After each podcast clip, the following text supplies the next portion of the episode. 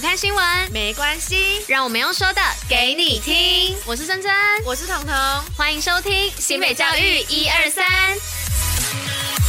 Hello，大家午安，我是珍珍，我是彤。今天是十二月一号，礼拜四。接下来我们要与大家一同分享的是新北教育新闻第一百六十一集。那最后一样有活动分享跟小教室，在准时收听外，还是要记得戴口罩、勤洗手，共同防疫。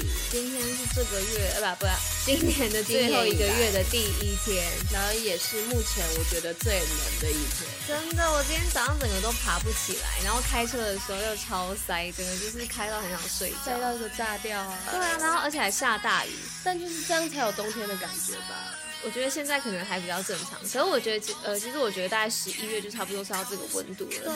但是现在到十二月才这个温度，我觉得真的就跟昨天讲的一样，我觉得太暖了。没错，所以我就觉得今天这个天气好舒服，好舒服，好喜欢，可是又好想睡觉哦。好想买个冰的来喝啊！买冰的？对啊，没听过吗？冬天就是要吃冰的。可是我夏天就是要吃我，我春夏我春夏秋冬都在喝冰的。可是今天我就特别想喝热，可能因为太冷了吧。然后我是属于那种手脚比较冰冷的人。我觉得你可能工作完你就会想喝冰的，因为毕竟我也是手脚冰冷，但我还是不怕死的，一直在喝冰。好啦，跟大家分享一下这个状况。好，那我们就进入今天新闻的部分喽。Go go。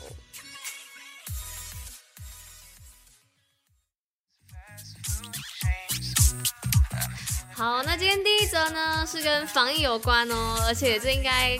所有老师看到会觉得哇，总算好，是有关于校园防疫放宽，老师上课免戴口罩。那教育部宣布呢，从十二月一号，也就是今天开始，校园防疫措施同步放宽。那老师讲课呢，以及演讲、运动、歌唱、音乐、吹奏、舞蹈之类的课程等等呢，可以不要戴口罩，但下课时在室内还是需要戴口罩哦。但我觉得这就已经是非常非常的放宽了，对，很服，因为。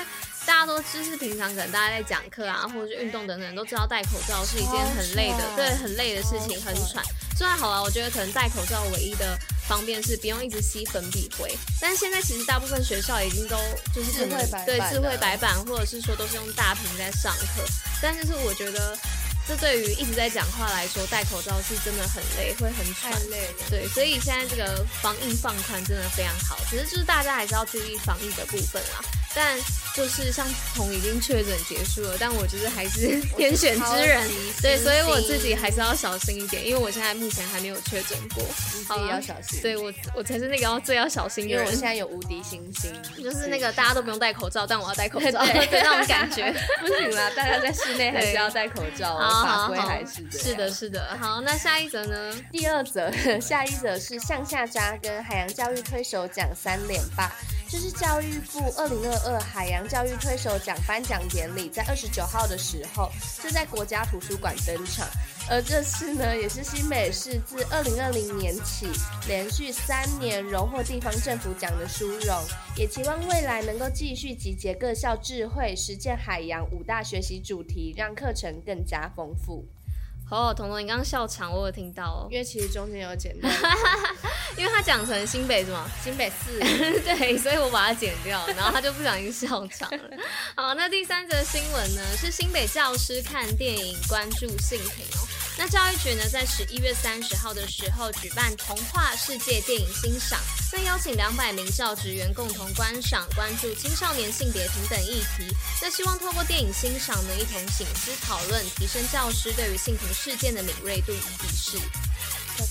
好，那关于性平这件事情呢，不晓得大家知不知道有一个玫瑰少年叫叶永志？那其实包含我跟彤，就是从小上课就是什么，就其实老师也都有讲过他。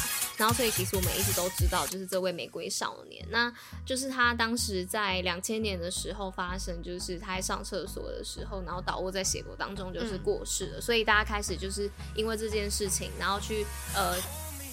关注跟重视性别教育这件事情，所以在二零零四年的时候，原本我们的两性平等教育法就修订为性别平等教育法。那大家一直也一直都很就是关注关于性平的话题。那加上现在台湾其实也比较开放了，所以大家更应该要去关注像这样子的话题。那其实如果大家有兴趣的话，也可以上网就是搜寻一下关于叶永志的故事，因为我们在这边就是也很难跟大家讲的。很完整，对，对，只能跟你们讲有这位玫瑰少年，然后关于性平的这件事情，然后有一首歌呢叫做《玫瑰少年》，就是蔡依林唱的，嗯、对，我是她的粉丝啦。但就是我当时就是看到她出这首歌的时候，其实我很感蛮感动，就是觉得她一直都还蛮关心，就是关于就是性平这件事情，就是也蛮鼓励大家可以去听这首歌，然后边听的同时也边就是去吸收她的一些小故事，就是关于就是关于性平了解一下，就是历史，对，了解历史。对啊，性别平等就是我们现在之所以能够这样子，然后他前面是有发生过哪些事情，那些经历、哦、都可以说这是一个发展史这样。哦，对，就是发展史，蛮推荐大家可以去听跟看。好的，最后一则新闻喽。那最后一则也跟学生蛮有关的哦，是中辍生预防与复学辅导绩优县市。这是新北市在今年荣获一百一十年度全国中辍生预防及复学辅导工作的绩优县市奖。而教育局也将在未来持续推广有关于校园上课又点名系统，并扩充中辍与长期缺课的预警，使学生能够拥有更好的学习品质。新北运动抱抱乐，那今天运动抱抱乐要来报什么呢？是要报世足冠军之夜，新北直播派对一起嗨！我刚才讲的 party。好，在今年十二月十八号呢，新北市体育处将在板桥第一运动场举办新北 Party Girl 世足冠军之夜，那并以八百七十寸的巨型荧幕呢直播冠军战，力邀民众为支持的球队加油呐喊，一起到新北疯世足。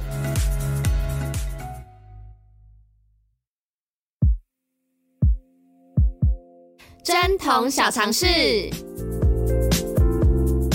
好，那今天的贞童小尝试要来介绍什么呢？大家好，我是童，今天要介绍的就是在维基百科当中的特殊条目——巴黎症候群啦。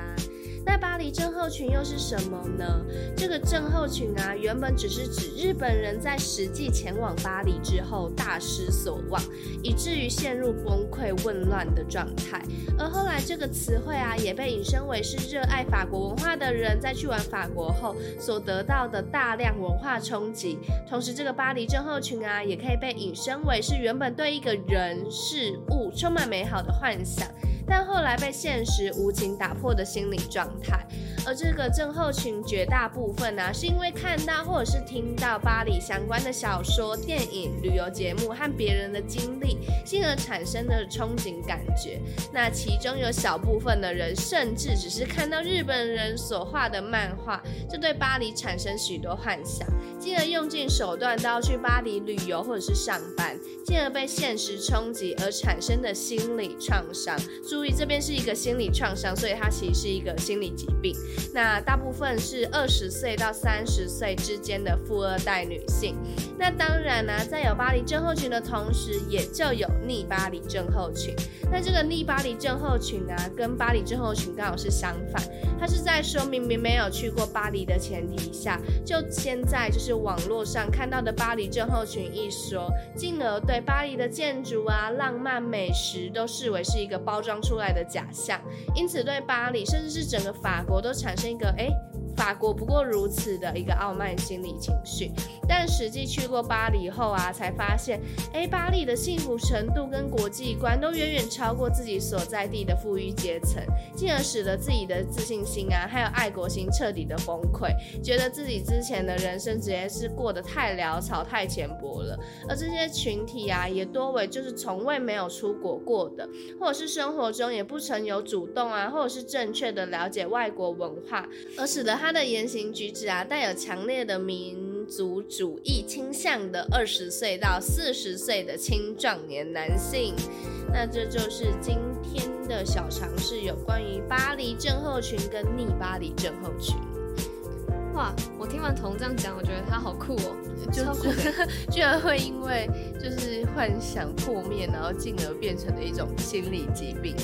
对，但我觉得的确很多一些像幻想等等的，也是的确本来就很容易造成是有一些心理创伤跟疾病。但是巴黎变成是一个名词的代表，我觉得非常非常的酷，而且就是严重到要就是去接受治疗，而且还有蛮多人就是之后可能也没有办法完全康复。我觉得这也是一个蛮酷的点，从来没有听说过。听完之后觉得哇哦，我的。那个怎么讲？我的脑洞大开，对，就是整个哇，眼界大开，觉得我哇，我的感觉。好啦，那就是彤彤跟大家分享这个小城市的部分，跟逆巴黎症候群，就也希望大家不要得到这种症候群。对，我们就是 还是正常看待一切就好，对，不要有过度幻想。对，正常看待，就卖羞羞贼。对啊，人还是要实际一点。